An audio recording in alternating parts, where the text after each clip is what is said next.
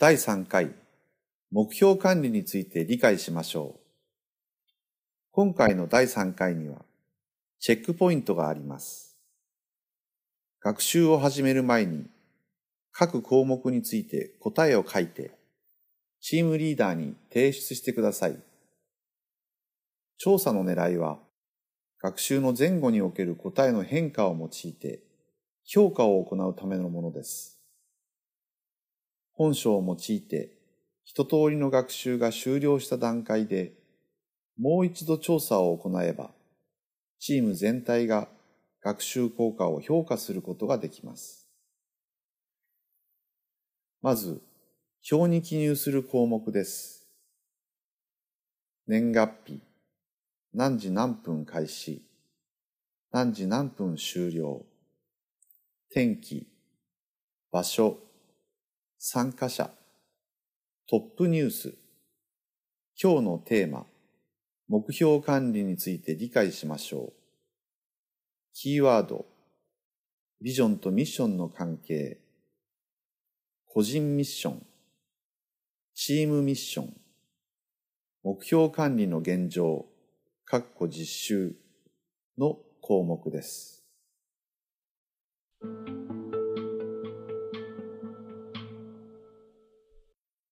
3の1目標管理チェックポイント。1チームにはミッションがありますか ?2 ミッションを今あなたは正確に書けますか ?3 現在のミッションをあなたの言葉で説明できますか ?4 直前のミッションと現在のミッションとの間にある関係を理解していますか？?5 組織全体あるいはプロジェクト全体の中で現在所属チームの役割を書くことができますか ?6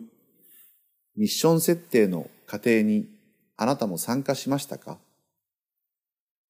?7 あなた自身は現在のミッションに同意していますか ?8 現在のミッションに期限が定まっていますか？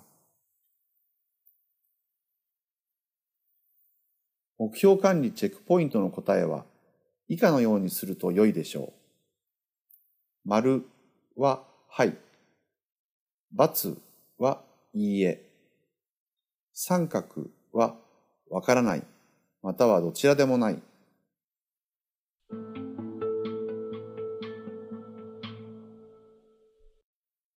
3の2目標管理に関する状態の事例についてです。1、何のために働いているかわからなくなってしまった。2、みんなバラバラだ。3、重役会議で2年もかけた中長期ミッションが現場の人にどこまで理解されているかが心配だ。4、ここ数年ミッションは変わっておらず評価もされていない。5、経営理念、経営目標、行動指針、行動計画など、いくつもの目標があるが、それぞれ明確に理解できていない。誰が決めたかもわからない。6、到底無理な目標である。現場の状況を知った上の設定か、実に疑わしい。夢と希望事項を渡されても困る。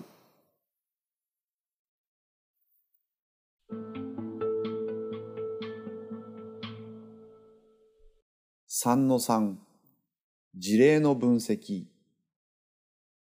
事例の1は自分にとって働くことの意味することや目標を失っている状態。事例の2は各人優れた能力を持っていながら目標が定まっていないため好きなことをしている状態。事例の3は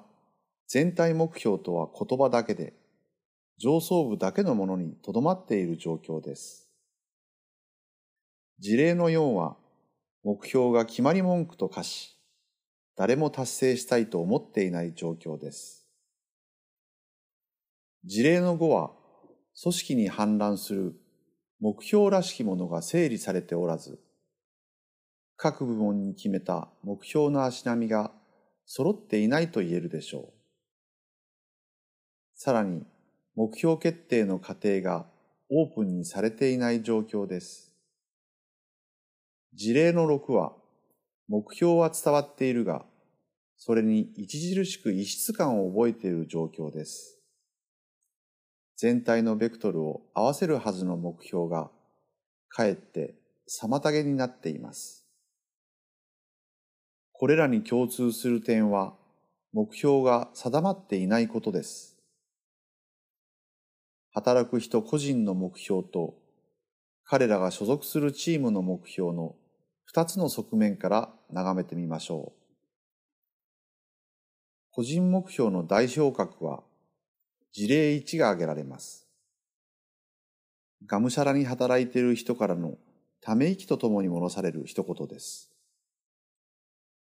家族のため、会社のため、あるいは国のためといった答えもありましたが、意外と自分自身のためという答えが少ないことに気がつきます。社会生活を送る中で、私たちは実に多くの役割を演じています。親、配偶者、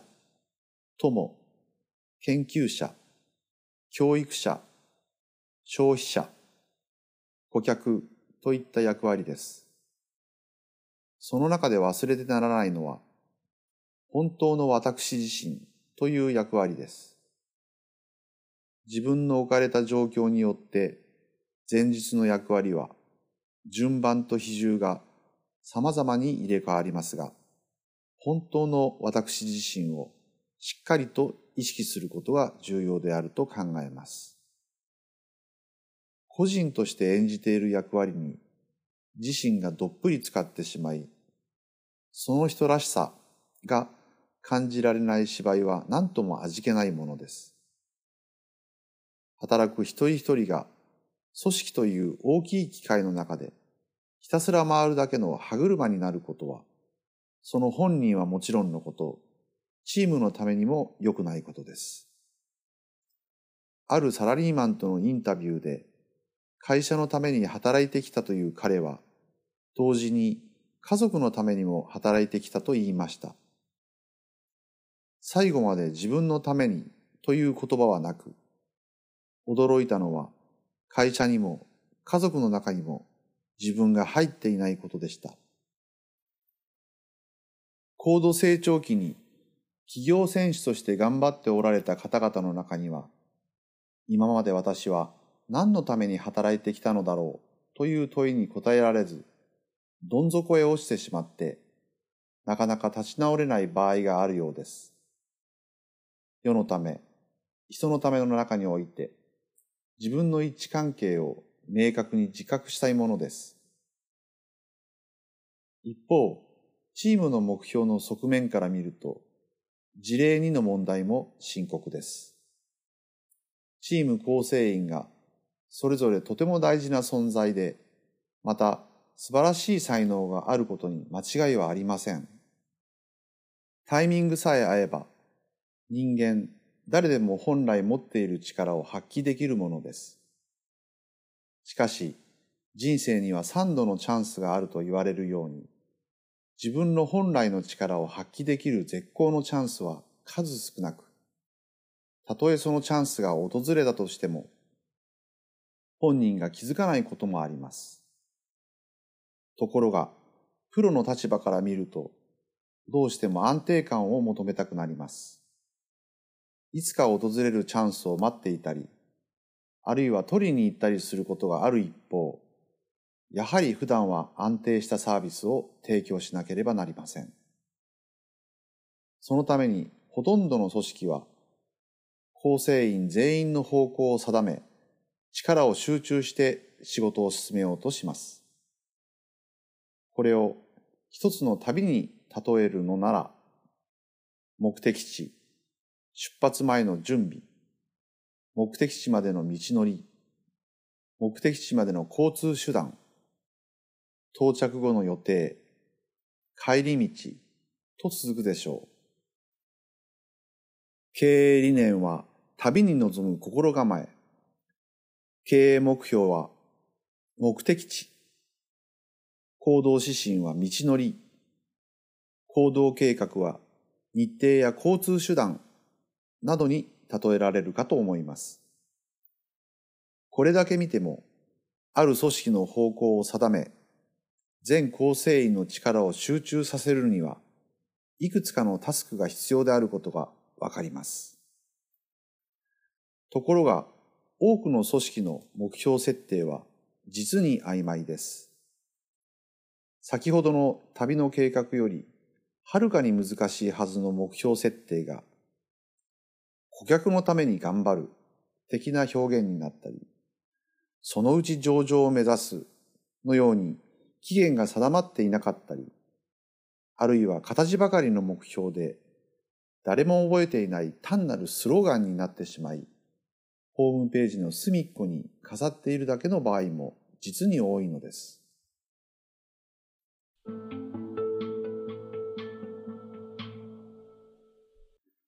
3の4ソリューション。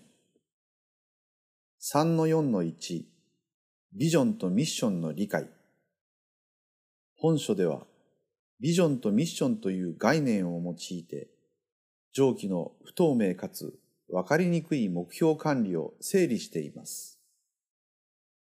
一個のミッションは、ミッション群、かっこいくつかのミッションの集合の一つであり、ビジョンはそのミッション群を通して流れている考え方として捉えています。参考図書は59ページから60ページ、46ビジョンとミッション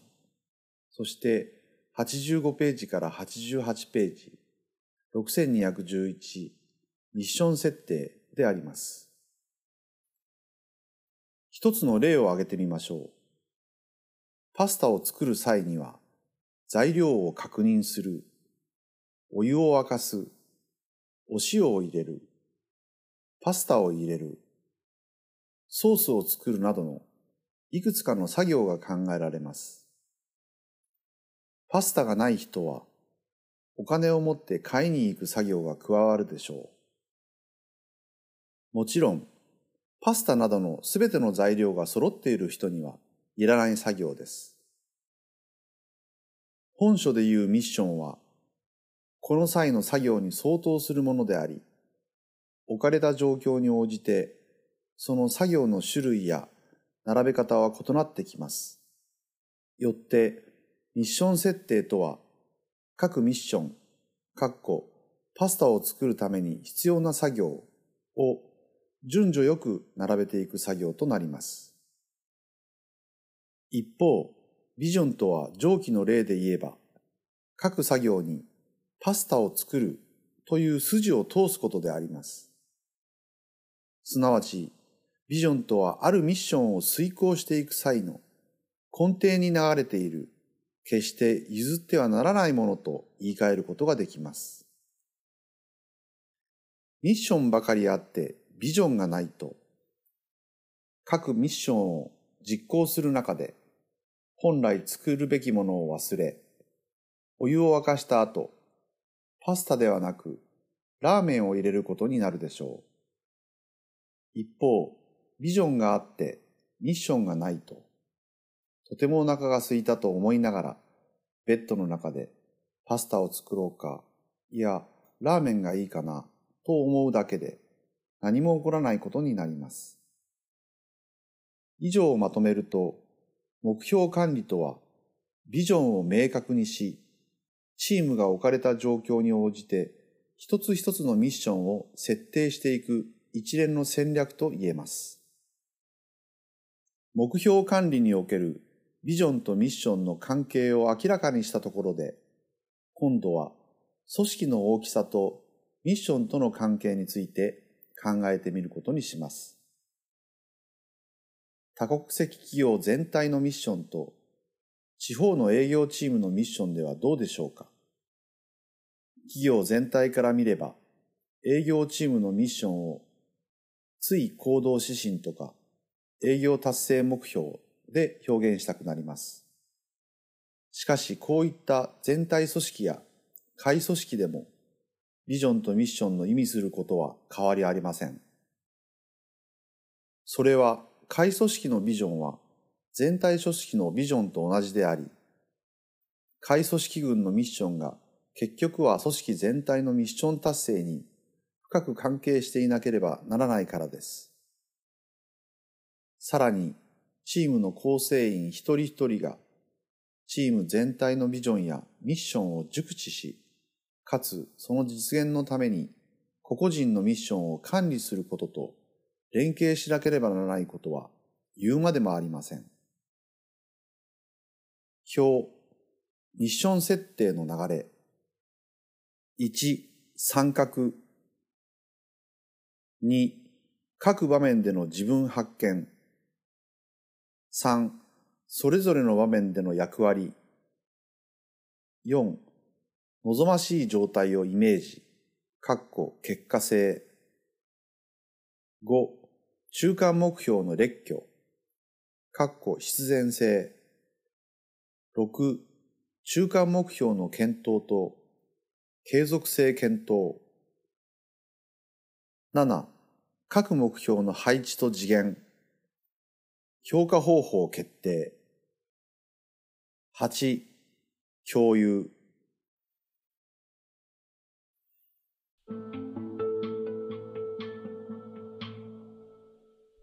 3の4の2、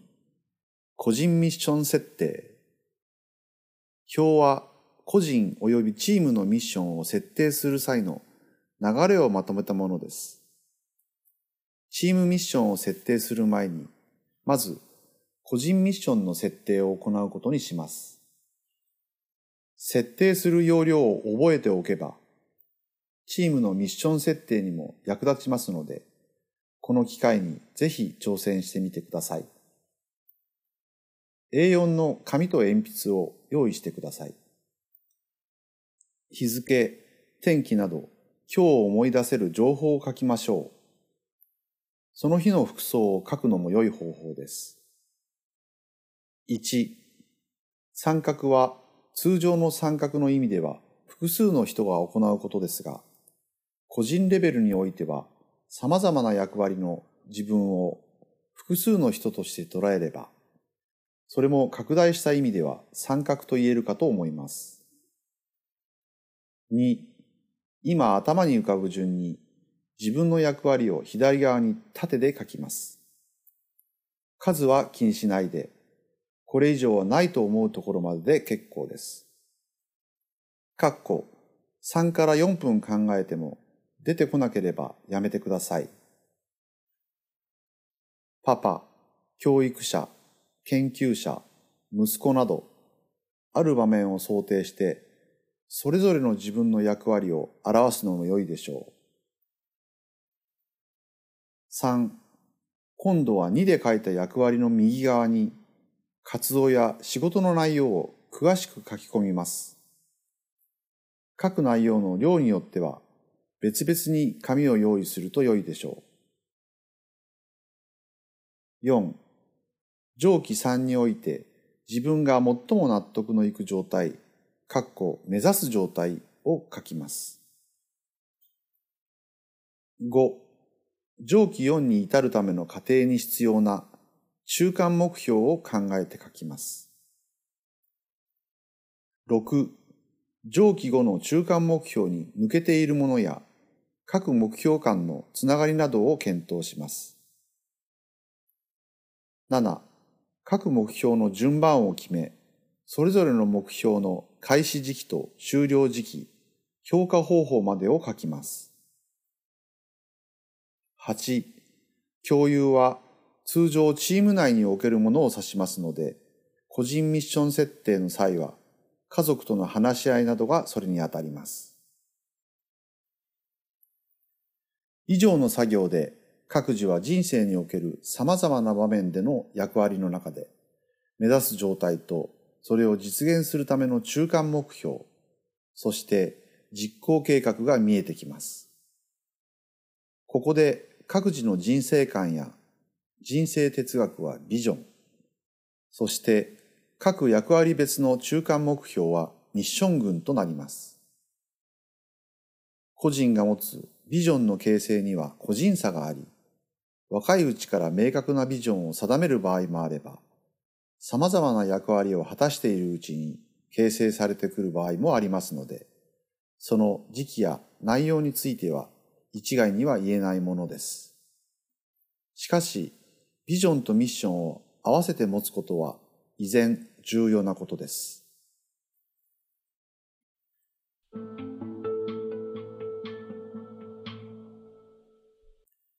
3の4の3チームミッション設定チームのミッションを設定するには以下の流れになります。1参画は文字通りチーム構成員全員がミッション設定に参画することを意味します。予定調整を行い、何度か全体会議を開くのも良いでしょう。すでに WIHQ 調査が終了しており、チームの持ち物が把握されている場合、その後の作業は非常に楽になります。2と3各構成員は現在のチームの立場、役割を思い浮かぶまま書きます。4. 上記2と3において最も望ましいチームの状態を書きます。5. 上記4に至るための過程に必要な中間目標を考えて書きます。6. 上記後の中間目標に抜けているものや各目標間のつながりなどを検討します。7. 各目標の順番を決め、それぞれの目標の開始時期と終了時期、評価方法までを書きます。8、チーム全体でそれぞれ書いたものを話し合います。そのための予定調整が困難な場合は、チームリーダーに集中させ、2から3種類のミッション群を試作し、全体の意見をまとめていくと良いでしょう。この際に、チーム構成員一人一人がそれぞれの立場にこだわって共有を図ろうとすると、いつまで経っても共有は期待できません。それよりも、4の望ましい姿について議論をすれば、比較的簡単に意見をまとめることができます。この際にぜひ考えてほしいことは、チームのビジョンです。様々なビジョンとミッションを持つ人々の集まりであるチームのビジョンを明確にすることは、時には大変な時間と努力が必要な作業になります。しかし、ビジョンが各ミッションを遂行するときの様々な障害や困難に立ち向かう原点となることを思えば、決して避けては通れない作業です。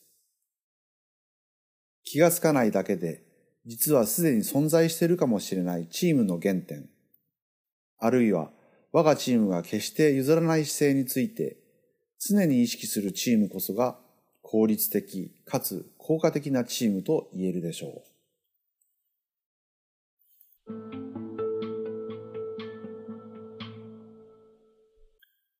3の4の4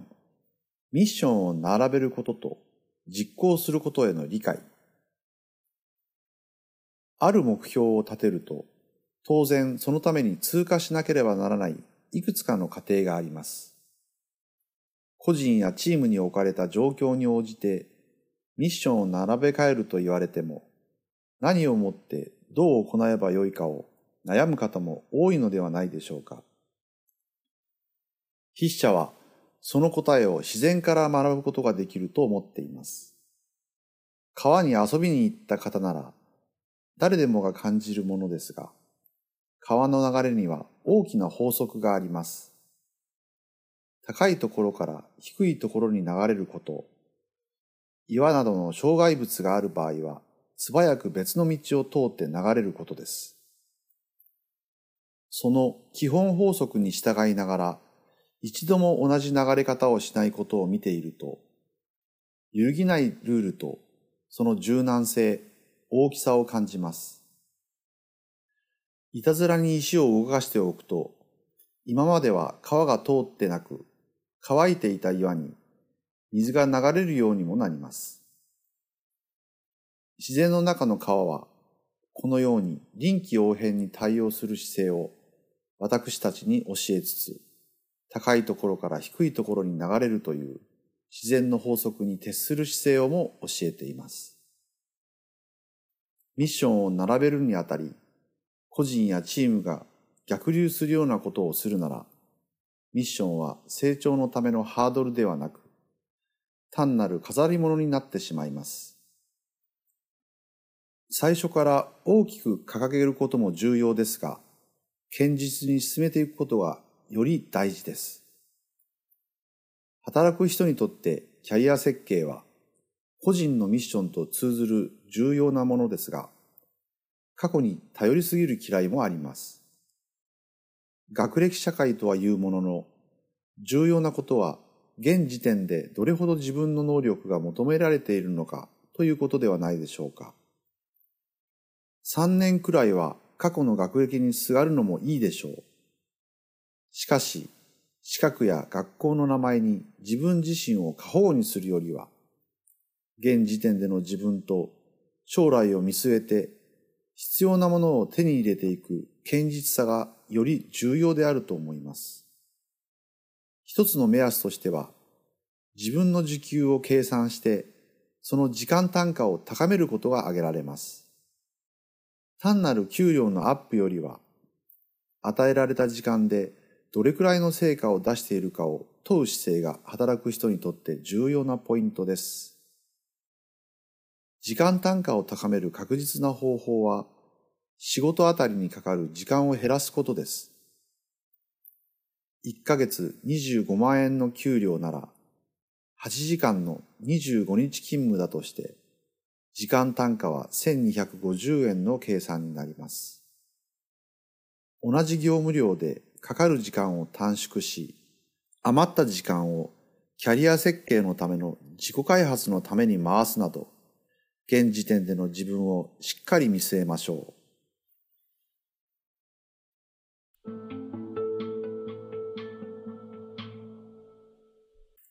3の5、実習、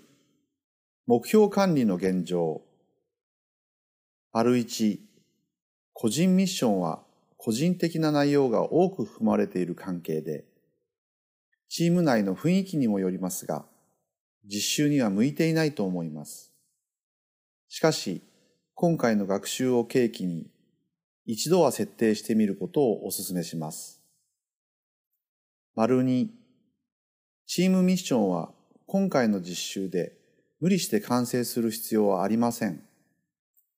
今回はあくまでもチームミッション設定の各段階を理解する程度で良いでしょう。最終的な締め切りとしては第7回終了までですが、それまでの各勉強会ではチームミッションについて全員で話し合う時間を設けてください。丸3、M 表、ミッションテーブルを作成します。書き終わったものはその場で回収し、チームリーダーが保管してください。M 表は現在のチーム構成員の氏名、振り仮名、そして役割を書くようになっています。M 表には12人まで書き込めるようになっていますが、人数がそれより多い場合は、お手数ですが欄を増やして使ってください。氏名と振り仮名ですが、名字だけでいつも呼んでいたので、名前まではわからないとか、名前を知っていても漢字がわからない方が多いようです。一方、名前を全部覚えてもらうことはとても嬉しい。名前も覚えていない上司に信頼感は芽生えないという意見もあります。役割についてですが、上司と部下の関係で自分の部下がチーム内でどのような存在として認識されているかは意外と把握されていないようです。チーム構成員の個性や能力をお互い共有できることが効果的なチームづくりの重要な要素であることを覚えてほしいものです。M 表のもう一つの質問は、チームのビジョンと当面のミッションが実際書けるかどうかを問うものです。実際には正確に書ける人が非常に少ないのが現況です。これでは上層部が苦慮を重ねて定めたチームの方向が浸透しているとは言えません。その存在は知っていても、実際書くことができるかどうかを常に確認してほしいものです。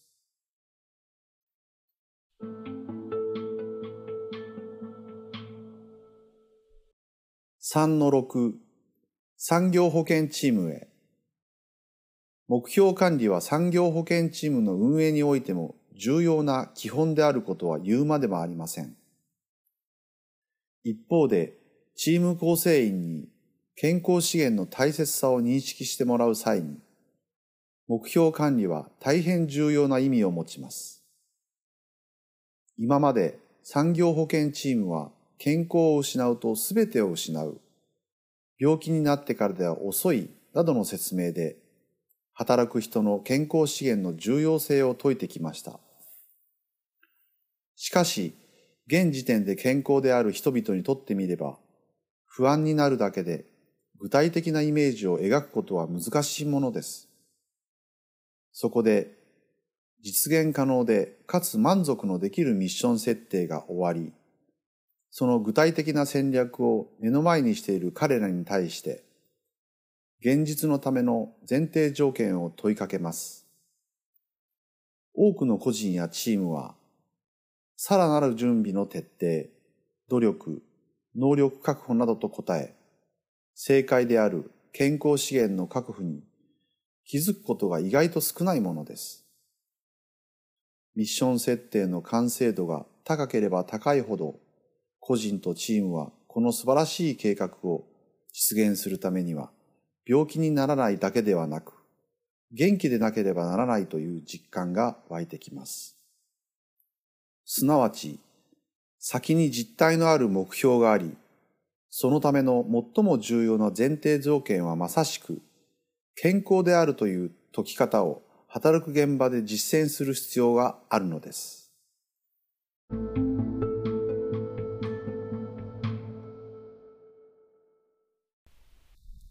コラム。パラダイムシフト3勝敗から共存。第1回のチームの一致と関係でチームは組織内にだけ存在するものではなく組織外の顧客との関係においてもチーム対チームの関係が存在すると述べました。それでは治療と予防そしてニーズという新しいパラダイムではどうでしょうか。マーケティング出現の前には安くて多く製品を提供する生産志向希少で高度な製品を提供する製品志向効果的に売るという販売志向という企業主導型の歴史がありました。企業は買わない人々を買うように仕向けるような戦略を立て、それに対抗して人々は企業を競争に追い込み、値引いたり、集団による不買運動を展開したりもしました。両者は勝敗をかけて戦ったと言えるでしょう。しかし、顧客志向と呼ばれるマーケティングの時代になると、それまで無視されていた顧客ニーズが重要視され、顧客が企業を動かす顧客主導型となります。企業が顧客に対する姿勢を変えた途端、彼らは良きパートナーとなります。企業にアイデアを提供し、自分たちの欲しいものを手に入れる顧客。他方、顧客からの情報を生かすことにより、新製品開発や既存製品の改良に大いに役立て、結果的には販売実績の向上を得る企業といった共存の時代に入ったわけです。組織内のチーム運営においてよく耳にする言葉は競争であります。競争とは勝敗のパラダイムであり、勝敗が残したものは明日は我が身という不安です。共存という新しいパラダイムで動いているビジネス世界で、なぜか組織内のチームにおいては勝敗のパラダイムが色濃く残っていることに私たちはもっと危機感を覚える必要があります。相手の弱点を見つけて攻撃する、自滅させるというやり方が当たり前に行われているならば、それはもはやチームとは言えないものであり、ましてや元気も期待できないでしょう。